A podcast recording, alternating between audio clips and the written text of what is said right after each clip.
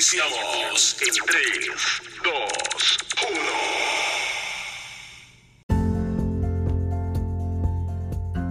1. Hola, buenas tardes. Yo soy Yadira Lich.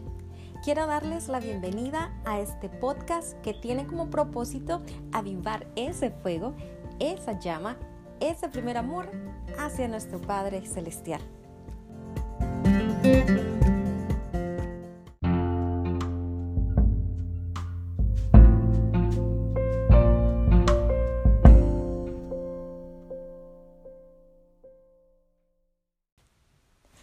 Cabe duda que durante este año 2020 hemos experimentado una serie de crisis, como ser una pandemia global, problemas climáticos a nivel mundial, el desplome masivo del comercio mundial, protestas, etc. Esto ha venido a causar más crisis estructurales, como una pobreza extrema, el desempleo, muertes, y todo esto se junta destruyendo la estabilidad emocional de muchos, elevando los niveles de violencia doméstica, principal factor en la destrucción de hogares.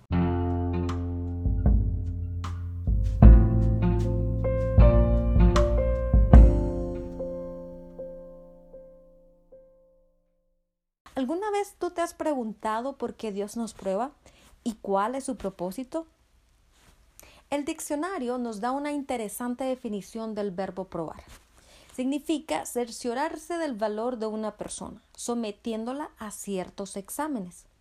Dios no nos prueba porque esté enojado con nosotros o porque quiere reprendernos. Por el contrario, la prueba es una señal del favor de Dios.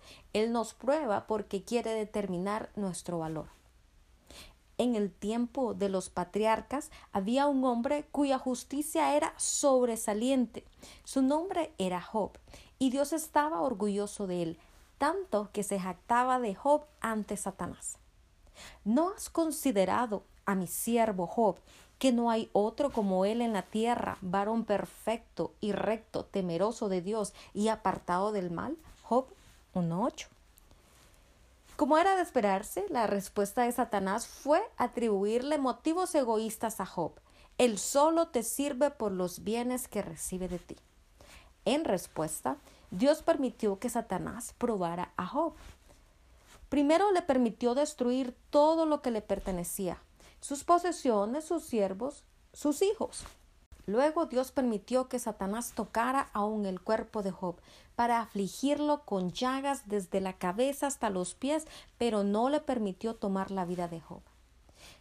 Job reconoció que Dios lo estaba probando. Me probará, dijo, y saldré como oro. Job 23:10. Eso es, oro probado por el fuego. Esto le dio la fuerza para soportar clamaba en la agonía de su alma, pero nunca se rindió. Como suele suceder, Elifaz y otros dos amigos religiosos de Job concluyeron que sus sufrimientos se debían a los pecados que había cometido y sostuvieron todo tipo de acusaciones terribles contra él. Al final, sin embargo, Dios vindicó a Job y reprendió a sus amigos. Le dijo a Elifaz, no habéis hablado de mí lo recto como mi siervo Job.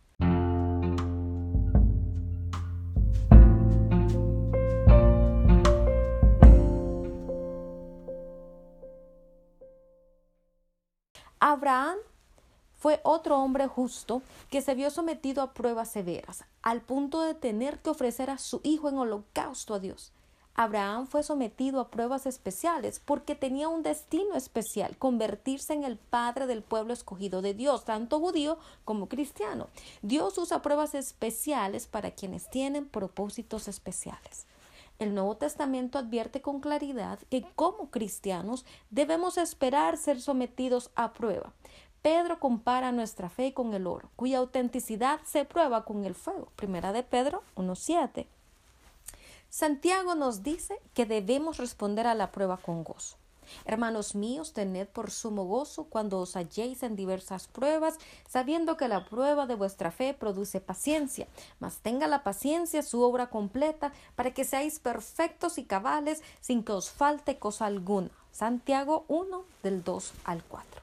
En diferentes ocasiones he tenido que arrepentirme y pedirle perdón a Dios por no responder correctamente a algunas de estas pruebas. Y yo me pregunto si realmente hay alguien que tome estas pruebas con gozo. Más adelante, Santiago toma a Job como ejemplo de respuesta ante la prueba. Habéis oído de la paciencia de Job y habéis visto el fin del Señor, que el Señor es muy misericordioso y compasivo. Santiago 5:11.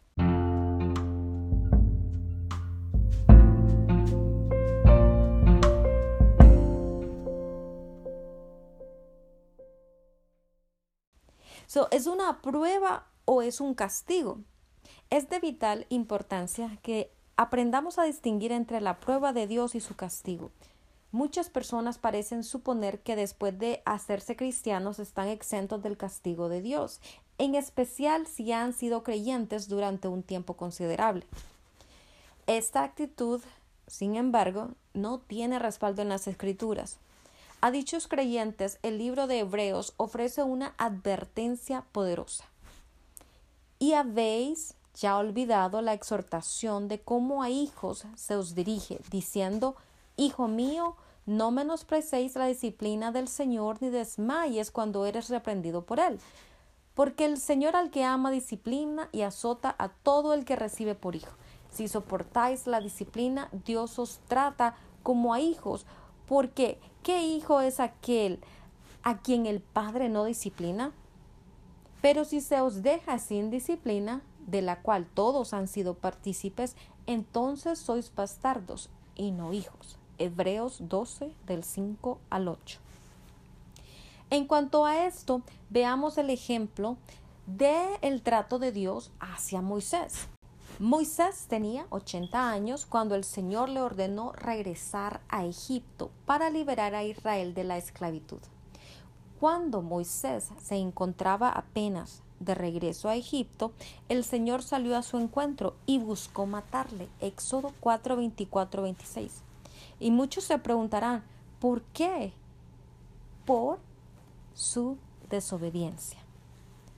Moisés no había cumplido el pacto de la circuncisión que el Señor había hecho con Abraham y sus descendientes. Esto usted lo encuentra en Génesis 17 del 9 al 14. Solo cuando Moisés se arrepintió y circuncidó a su hijo, el Señor le perdonó la vida y le dejó seguir su camino. Dios hubiera preferido quitarle la vida a Moisés antes que permitirle continuar con su misión de desobediencia. Su posición como líder no le exoneró de la disciplina de Dios, antes bien lo revistió de una mayor responsabilidad.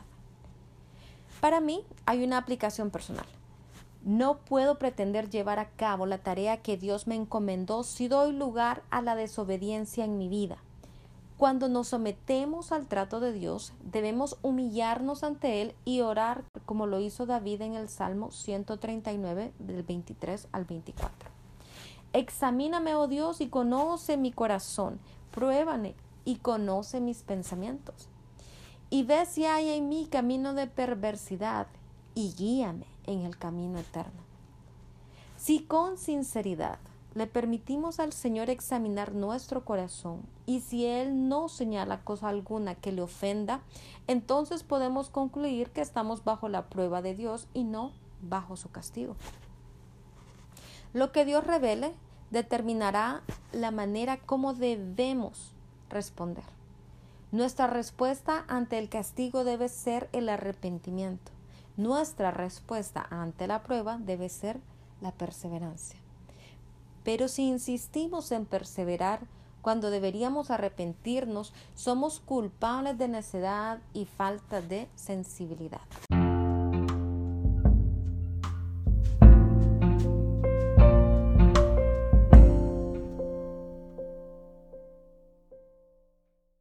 ¿Qué busca Dios realmente?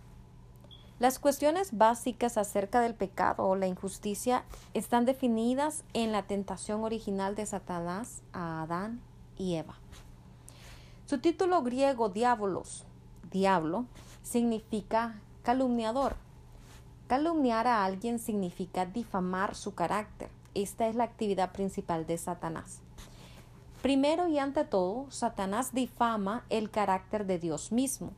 De ahí su pregunta original a Eva. ¿Con qué Dios os ha dicho no comáis de todo árbol del huerto? Génesis 3.1. Satanás sugería que Dios era un déspota, un arbitrario, un injusto y sin amor. Dios estaba excluyendo a Adán y a Eva de un conocimiento superior que podría descubrirse a probar el fruto del árbol del conocimiento del bien y del mal. El propósito de Satanás era deteriorar su confianza en la bondad de Dios, cuando en realidad Dios ya les había provisto todo lo que era bueno, hermoso y agradable. Después de haber desconfiado de la bondad de Dios, Adán y Eva pasaron a no creer en la palabra de Dios. Y por último, el acto de desobediencia tuvo tres etapas. Uno fue la desconfianza, la incredulidad y la desobediencia. A través de la fe en Cristo, Dios hizo posible una redención. Uno, invirtiendo el proceso descendente de la caída. Dos, sustituyendo la incredulidad por la fe. Tres, la desobediencia por la obediencia y cuatro, la desconfianza por la confianza. El primer paso es la fe que lleva a la obediencia, pero el proceso no está terminado hasta que la fe se desarrolla en confianza.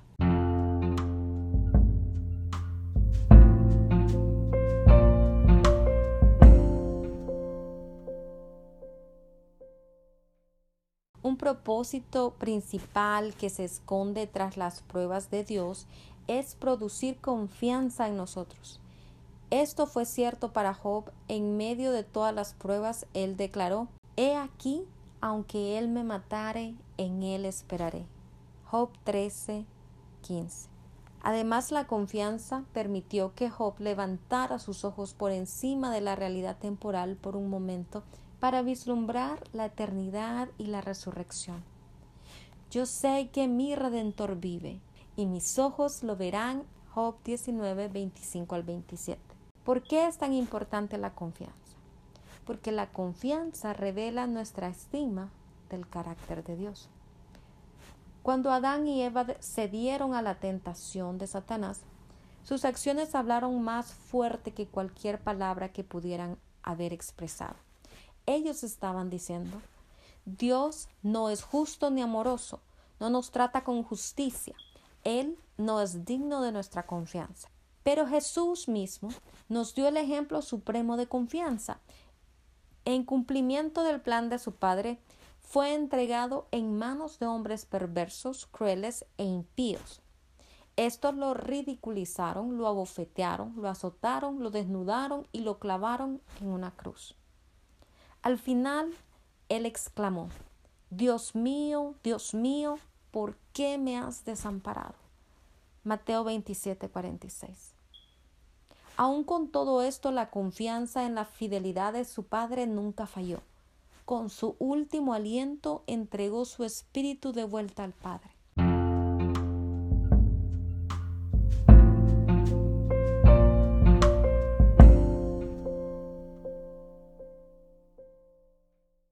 ¿Cómo respondemos cuando clamamos a Dios y parece que Él no nos responde? ¿Podemos seguir confiando en su fidelidad?